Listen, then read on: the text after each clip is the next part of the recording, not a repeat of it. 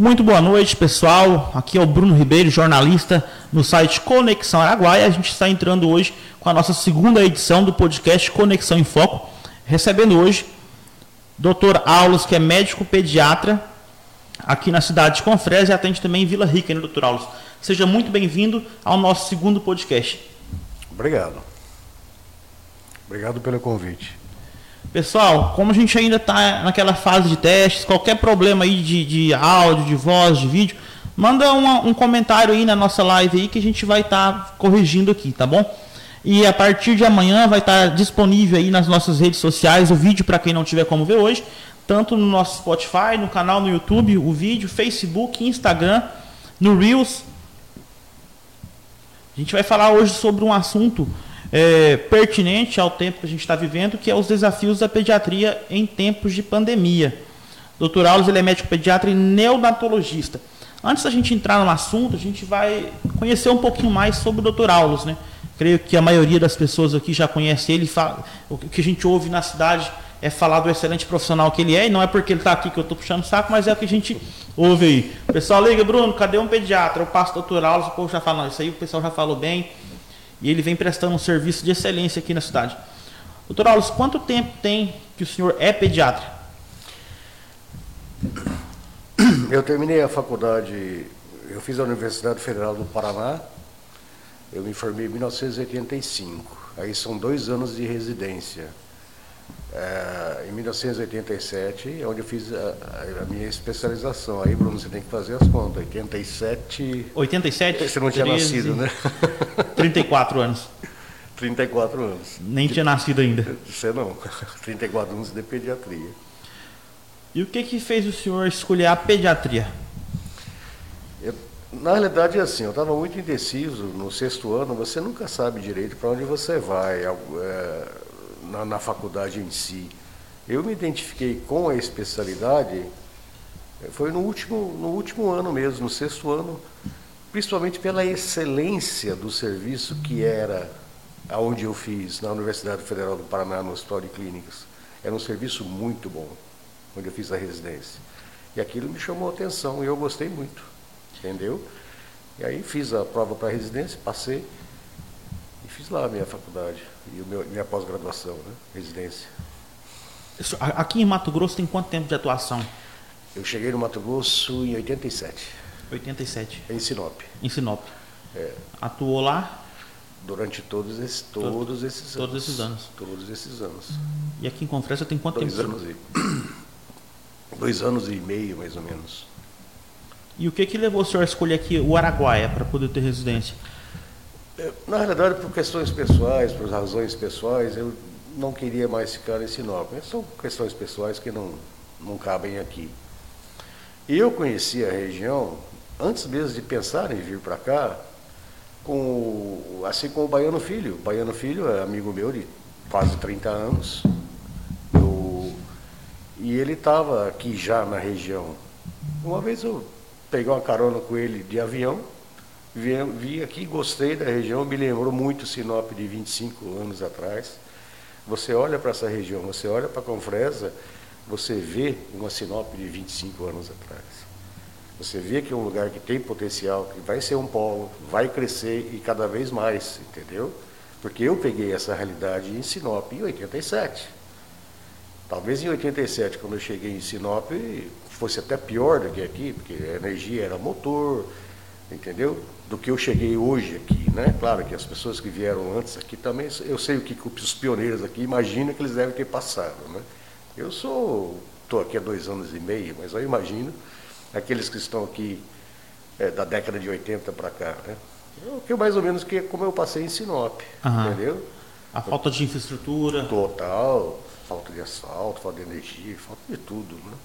Aqui não, aqui está bem desenvolvido e é um lugar que não vai crescer, não tem. Confresa não tem como segurar, assim como não tinha Sinop. Ela está crescendo disparado. Disparado. Cresce por si só. Cresce por si só, entendeu? E eu achei, gostei, eu gosto de lugar assim. Eu não gosto de lugar no, no stand-by, né? Eu gosto de coisas que andam. Que andam. Né? O que é neonatologista? Pediatra neonatologista.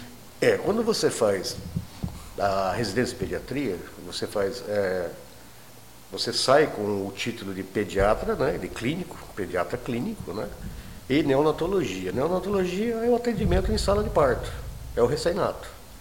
É onde é onde as pessoas que não têm, uh, que, que tratam crianças, mas é, não, não têm assim, a, a, a especialidade em si, é onde eles mais se estressam, entendeu? Porque o recém-nascido, a criança pequenininha, é de alto risco, entendeu? É a parte mais delicada e mais perigosa da pediatria. E é que eu mais gosto, que eu mais gostava. eu acho que o senhor é o único aqui né, em Confresa nessa área. De pediatria? Neonatologista. Não, é, é, quem faz pediatria, ele já sai com pediatra e neonatologista. Né? Ah. Né? Existe ainda uma pós-graduação em neonatologia. Se você quiser fazer unicamente neonatologia, você pode fazer mais um ano. Uhum. Mas é, é, são poucos profissionais, só em grandes centros, que só fazem neonatologia. Só em grandes centros, entendeu? A gente tem vivido um tempo atípico, né? Que é algo novo para todo mundo, pelo menos para o pessoal dessa geração que nunca pegou uma pandemia. É, a Covid-19, é o novo coronavírus. E qual que é a forma que ele impactou as crianças? É, as crianças, a princípio, por todo mundo sabe que é, você vê um monte de idosos, adultos, etc., morrendo. A criança, a princípio, ela tem uma imunidade natural maior contra o coronavírus. É uma questão de receptor ECA, de, de, de fossa nasal, de timo, órgãos de defesa. É, a criança em si é bem mais difícil é, ter complicação ou problema com, com o coronavírus. Normalmente a grande maioria é portadora assintomática. A criança pegou coronavírus e não se manifestou nada. Ela só transmite, por isso que eu peguei três vezes. Uhum. Porque eles transmitem, né? Uhum. É, então, assim, para a criança, algumas doenças, é, um exemplo fácil de entender. Se você pegar uma criança com, com varicela, que comumente se chama de catapora, ela, é, ela tem uma defesa natural e evolui bem melhor. Agora, você pega um adulto ou um adolescente com catapora, que hoje está cada vez mais raro, porque tem a vacina, nossa, a pessoa sofre demais. Então, para coronavírus, Ainda bem, né, graças a Deus, a criança tem mais resistência. É raro. Tanto é que vocês que estão aí na mídia, é muito raro. Você vê, ah, morreu uma criança com coronavírus. É uma coisa mais tranquila. Aqui em Confresa mesmo foram poucos casos, né? Morte mesmo, eu creio que não teve. Que eu saiba, não. Mas seria nível de mundo. Ah, foram raríssimos os casos. É, pouco. Muito pouco. E quais são as formas de. Já, já é natural da, da, da criança imunidade. a imunidade. Uhum. Mas existe alguma forma de aumentar essa imunidade com tratamento que o pai pode fazer ou não? Olha, com absoluta certeza. Eu não sei porque não se divulga. Na realidade, a questão da, do coronavírus no Brasil é uma coisa política, né? É, não se divulga tratamento precoce. Eu não tenho a fluência que você tem em inglês, Bruno, mas eu leio em inglês uhum. e, e, e, entendo em inglês, né? Não tem a fluência sua. Mas eu, tudo que eu vejo, que eu procurei me informar, é do. Você pega lá o Center of uh, Disease Center Control americano, uhum. New England Journal of Medicine, uh, uh, quem mais? New England, uh, tem outro britânico que eu não me lembro. Tudo que você vê lá, é, eles preconizam um tratamento precoce. Entendeu? Eu não sei o porquê que no Brasil isso não está em todo lugar, toda na mídia. É uma questão de briga política. A cloroquina não. A cloroquina é realmente, tudo que eu li não, não funciona. Os trabalhos que eu li não funcionam. Agora, você usar ivermectina, você usar a anita, você usar azitromicina, você usar vitamina D, tudo isso é comprovado, entendeu? Eu, quando pego criança que tem história de contato, eu faço um um tratamento com vitamina, alguma coisinha para melhorar ainda mais a imunidade, entendeu? Eu, às vezes que eu peguei Covid, eu não fui parar em UTI em lugar nenhum, olha a minha idade, eu tenho quase 60 anos, por tratamento precoce, uma coisa tão simples, eu não sei por que, que você não vê isso na televisão. Todas as pessoas do meu contato que tiveram Covid, adultos no caso, né, porque criança nunca teve problema, que eu orientei tratamento precoce, amigos meus de Sinop, daqui, de qualquer lugar, Paraná, todos se saíram bem. O segredo é tratamento precoce. Eu, como jornalista, nem poderia estar comentando sobre isso aqui, mas a gente vê que, como o senhor disse, o Covid no Brasil, e como em boa parte de alguns países do mundo aí, ele virou, virou política. política. Virou política. Tem aí, está tendo uma CPI de, de Covid por pessoas ali, coisa muito estranha. Assim, a regra geral, tratamento precoce. É isso que orienta. Para tudo, né? Para tudo. Se eu sei que é. tem como tratar precocemente, eu vou esperar para quê? Né? né? Exato. Para tudo. Para tudo. Entendeu?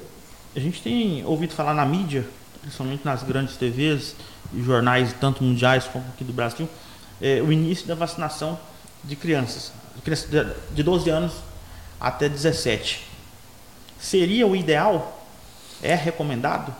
Olha, aí é uma questão, uma, uma opinião própria. É, de 12 a 17, é, eu acho que não tem que ter atropelo. Você precisa saber qual vacina, o que protege e ver qual é o nível de, de qual é o nível de, de, de problema, morbidade que tem esse grupo, entendeu? Esse grupo, é, é, você não, não tem que duvidar, não tem que pensar duas vezes quando você vai falar de idoso, claro, de adulto ou comorbidade, etc. Agora, na criança, eu acho, na minha opinião pessoal, eu não li sobre isso. Eu acho que é, tem que, tem que estudar, tem que pesquisar, entendeu? Para ver se vale a pena, né? Entendeu? Ah, eu acho que alguma coisa vai estar sendo, já está caminhando nesse sentido, é claro, né? Mas é, tem que estudar, tem que estudar, porque bom, reação vacinal, como é que fica, você está entendendo? Esse tipo de coisa. Eu não sei. Mas, a princípio, toda vacina é positiva. E nesse grupo de 12 a 17 anos, é um grupo já próximo, né? já uhum. interessante, porque é uma pessoa que está para a escola, está na escola, está em todo lugar, é um, é um risco de, se não. Se a doença se pega a doença, é, para ele não faz mal, mas ele está transmitindo. Então, se você consegue interromper esse ciclo, é bom. Agora, as crianças menores, é, aí é mais dúvida ainda, né? Quanto menor, mais dúvida. Né? Entendeu? É, a gente tem visto aí muita falta de informação. Não tem, a doença tem um ano e pouco. Né? Não, não tem pesquisa para isso. Não dá tempo, não deu tempo ainda. Em relação aos pais dessas crianças, qualquer sintoma já corre para o médico? Está acontecendo muito isso ou não? A princípio não. Eu acho que a, a história, a, o pai e a mãe tá com Covid, é interessante ficar, ficar de olho né, na criança, mas com tranquilidade. Não precisa estar correndo em relação ao médico. Né? Eu uso, eu faço uma profilaxia. Nas que o pai e a mãe estão com Covid. Então tá, toma vitamina D, toma isso, toma aquilo, uhum. mesmo da criança sem sintoma, né? Mas eh, não tem que se apavorar não, porque eles são mais resistentes do que os adultos. O problema não é o seu filho, o problema é o seu pai. Uhum. Entendeu? É o, é o avô, entendeu? Não a criança em si. Essa é a questão de risco, né? O senhor atende em Vila Rica também? Sim. Com Fresa e Vila Rica? Sim. Nas ambas as áreas? Pediatria. Na pediatria. Pediatria. No Citocenter lá. Na Citocenter, quantas vezes por semana você atende lá? Eu, eu atendo na sexta-feira. Na sexta-feira. E aqui em Confresa? Aí de segunda a sábado, no CDI. E, e se alguém quiser fazer um agendamento de uma consulta com o senhor, qual que é o telefone, se o senhor quer deixar o contato? Hum, agora você me apertou. eu não sei de cabeça, mas eu providencio, eu não sei. Providencio que a gente vai anexar aí. O senhor atende aqui no no, no CDI. CDI. No CDI, de segunda a sábado. De segunda a sábado. Eu só não estou aqui na, na sexta pela na manhã, que eu estou em Vila Rica. Então, ambas as duas cidades podem contar com um excelente profissional na área da pediatria, também as áreas vizinhas, né? Vila Rica, é, é, Porto Alegre do Norte, São José do Xingu, Sim. sempre procura saúde, procura aqui, eu se conferência aqui é bom. Eu atendo muita gente dessas, dessas regiões todas aí. São José do Xingu, São Félix, bastante gente que vem.